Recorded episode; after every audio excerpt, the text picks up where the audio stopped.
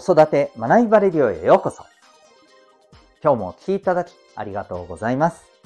親子キャリア教育コーチの前城秀人です。親と子のコーチングを通して、お子さんが周りから得ようという考え方よりも、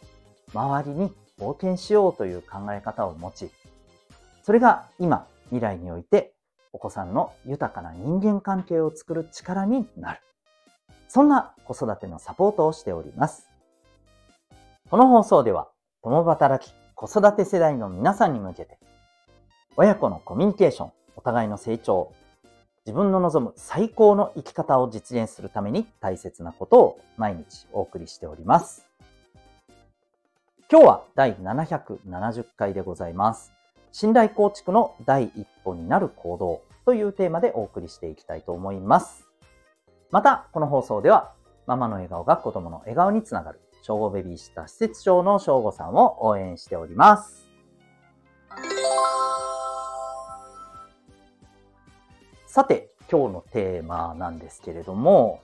信頼構築のお話です。コミュニケーション、関係性のお話になります。えっ、ー、と、最近ですね、えー、これ見かけた記事で、えー、ダイヤモンドオンラインという、はい、サイトにある記事なんですけれども、えっ、ー、と、この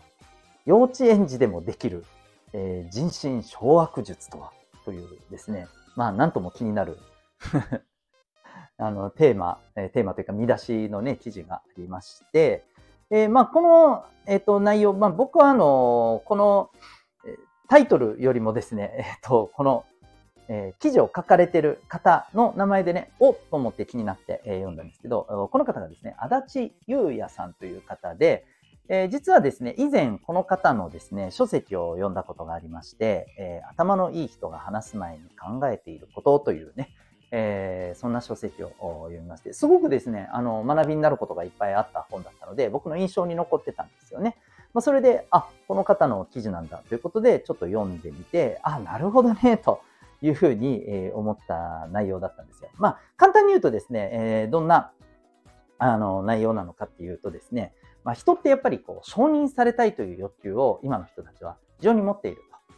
はい。これ確かにそうですよね。あの、僕もこのチャンネルで何回かですね、えー、マズローの欲求5段階説などもですね、用いてお話ししていますけども、えー、人間のね、えー、目指したい欲求のところでですね、え4段階目の欲求でね、承認の欲求っていうのがあります。えっ、ー、と、今やっぱり日本っていうのは、まあ、なんだかんだ言って、えー、ね、GDP は第4位に落ちてしまいましたけど、それでもね、やっぱり世界の中ではまだまだ豊かな国であることは、えー、間違いない。で、だからこそ、まあ、あの、例えば、生理的な欲求や安全の欲求っていうものは、まあ、基本的にね、えー、満たされていて、だからこそ承認の欲求っていうものを、欲している方が多いと。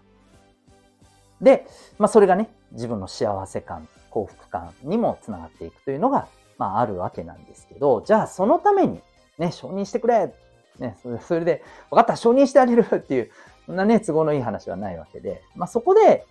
やっぱりね、あのー、コミュニケーション力がめっちゃある人、コミュ力お化けと言われる人はですね、えー、他人からあ承認される前に承認する側に回ってるんですよという話なんですね。つまり、えー、いろんな人に対してですね、えー、まあ、その人のことをですね、やっぱりこう、あの、おべっかを使うということじゃないですよ。本当にその人のことを、いいところをね、見つけて伝えてあげたり、またその人の力になったりとかですね。まあ、簡単に言えばですね、もうあの、その人に対して、えー、親切にするっていうことですね。はい。めっちゃわかりやすいじゃないですか。その人が喜ぶことを、こうね、えー、率先して行動するということです。うん、まあ当たり前やんっていうふうに思われるかもしれませんけど、これがなかなかできないから皆さん、あれじゃないですか、承認、えー、欲求にね、あの、飢えてる方って結構多いんじゃないですかね。って思うんですよ。うん。でですよ。じゃあ、人に親切にすればいいんだな。ここまではわかると思いますが、ここが意外と難しいと思うんですよ。そう。あの、なぜ、えー、じゃあ、ね、人に親切に、えー、しようっていうところで、えっ、ー、と、こう、やっていきたいんだけれども、それがうまくいかない。うん。これ何何かと。はい。まあ、今日はあの、されるための第一歩っていう言い方をしましたけど、この第一歩として必要なのは僕は二つあると思っています。第一歩なのに二つって何って感じですけど。はい。えー、一つはですね、えー、まず、もうなんとなく予想ついてる感じです。自分がまず満たされてないといけないんですよ。もっと言うと自分が自分をしっかりと満たしている。自分が自分を信頼しきれている。うん。まあ、自己肯定感だったり自己効力感っていうね、言葉で表されたりもしますけれども、まずそこは大事である。まあ、これはある意味もう大前提だと思うんですよね。で、その上で、もう一つのポイント。ここはまあ今日一番お伝えしたいことなんですけど、人に親切にしたいと思ってもですね、自分がこうすれば、えー、人が喜ぶだろうと思ったことで、喜んでくれるでしょうかこれ意外となかなかうまくいかなかったりしますよね。うん。まあ、もちろんね、シンプルに、あのー、なんでしょう。困っているところを助ければいいんでしょうけど、あの、そんな人って困ってるところを人に見せます？あなたは見せますか？見せないですよね。うん。これもっと言うと、お子さんも割とそういった、ね、あのところってあるじゃないですか。それなりに、えー、ね、もう思春期ぐらいになってくると、そういうとこ見せたくない。うん。ですよね。だからこそ、えー、その人に対して、その人が本当に喜ぶようなことを、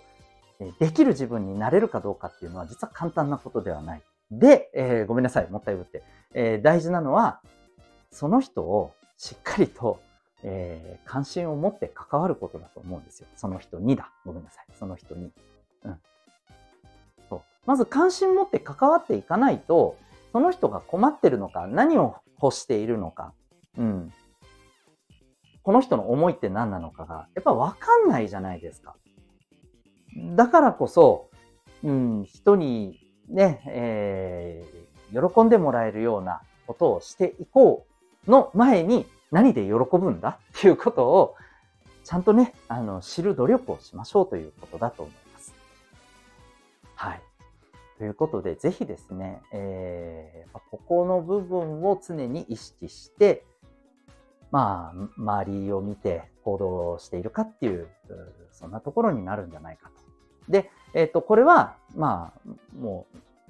極端な話、大人だけでは、え大人も子供も一緒でですね、はい、この記事の中でも子供でもできるっていうふうにね、書いています。あの、むしろお子さんの方が直感的にね、あ、なんか、こう、こうじゃないかなって、勘がいいじゃないですか、やっぱりね、お子さんとっても。大人よりもね、めっちゃ感性豊かですしね、特に、えー、0歳から、まあ、9歳ぐらいまでのお子さんって脳がものすごい勢いで発達していて、えー、それによって感性もめちゃくちゃ豊かなんでね、大人より感じる力ってめちゃくちゃありますから、やっぱこういうのに気づいたりしやすいんですよね。うん。まあ、なので、お子さんにとってもこれ大人にとっても本当に大切なことだと思います。はい。えー、まず自分をしっかりと満たしてあげて、まあだからお子さんの場合、お子さんが満たされてるかどうかってやっぱりこれは私たちね、えー、親がやっぱりこう、キーポイントになってくると思いますので、で、その上で、えっ、ー、と、その人が、ね、相手が、え、何に困ってるのか、うん、どんな思いを持ってるのかっていうことを関心を持って関わること。うん。ただ見てるだけでは多分わからない。やっぱり話していって、えー、話しながらまたいろいろなことを感じ取っていくことがね、重要なんではないでしょうか。ということで、えー、ぜひですね、あの、信頼構築をしていくために大事な第一歩ということで、私も含めてですね、はい、えー、頑張っていけたらと思っております。ということで今日はですね、えー、信頼構築をしていくために、えー、第一歩となる行動、そんなテーマでお送りいたしました。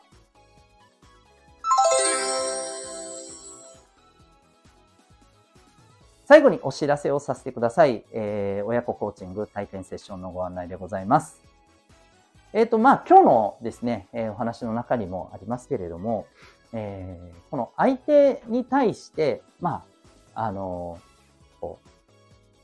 う、ね、力になりたいという思いを持って、えー、行動していく。まあ、もっと言うと、それを習慣化していくにはですね、まあ、ま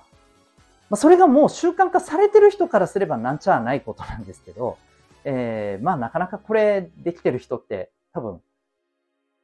そんなにいらっしゃらないと思うんですよね。でもやっぱりそういう、あの、人間性っていうものを身につけていくことが、まあ今もですけど、今後は今以上にですね、えー、特にお子さんが社会に出て、えー、いろんなもう本当に変化がある不透明な時代の中で生きていく上で、やっぱりいろんな人と繋がってお互いに支えられる関係性っていうのがもう本当にね、セーフティーネットになると思います。でそういう意味でもですね、この力っていうのはめちゃくちゃ大事である。ただ、さっきも言ったように、これ一朝一夕に身につくものではないと思います。やっぱり行動習慣を重ねていって、実践を重ねていって、え身につけることが重要。で、この実践を重ねて、えそこから学びを得ていくにはですね、えー、特にやっぱりこうお子さんはですね、えー、最初のところではサポートが必要である。で、このサポートをしていく上で、まあ、周りの大人がっていうところはあるんですけれども、特にですね、私も含めですよ、えー、親というのはですね、もうお子さんととにかくですね、距離が近くて愛情がめちゃくちゃ大きい分、なかなかですね、難しいんです。自分がやってあげようってなっちゃったりするんです。うん。そして、えー、ついやきもきしてしまってですね、感情が先に立ってしまったりするんです。じゃないですか？僕もそうです。だからこそ、第三者の存在が必要になります。えー、この役割を果たすのが、えー、コーチという存在です。このコーチという存在を存分に活かして、えー、お子さんの人間力を、え家庭内外から育むサポートプログラムが、え親子コーチングセルフアクションコースでございます。えなんと、このコース、リモートでお家から受けることが可能です。私、今、沖縄県でですね、えー、はい、在住しておりますけれども、えー、県外から、はい、リモートで受けている方も多数いらっしゃいます。興味がある方はですね、えー、概要欄にあるリンクからウェブサイトご覧になってみてください。体験も随時受付中でございます。それでは最後までお聴きいただきありがとうございました。また次回の放送でお会いいたしましょう。学びよう一日を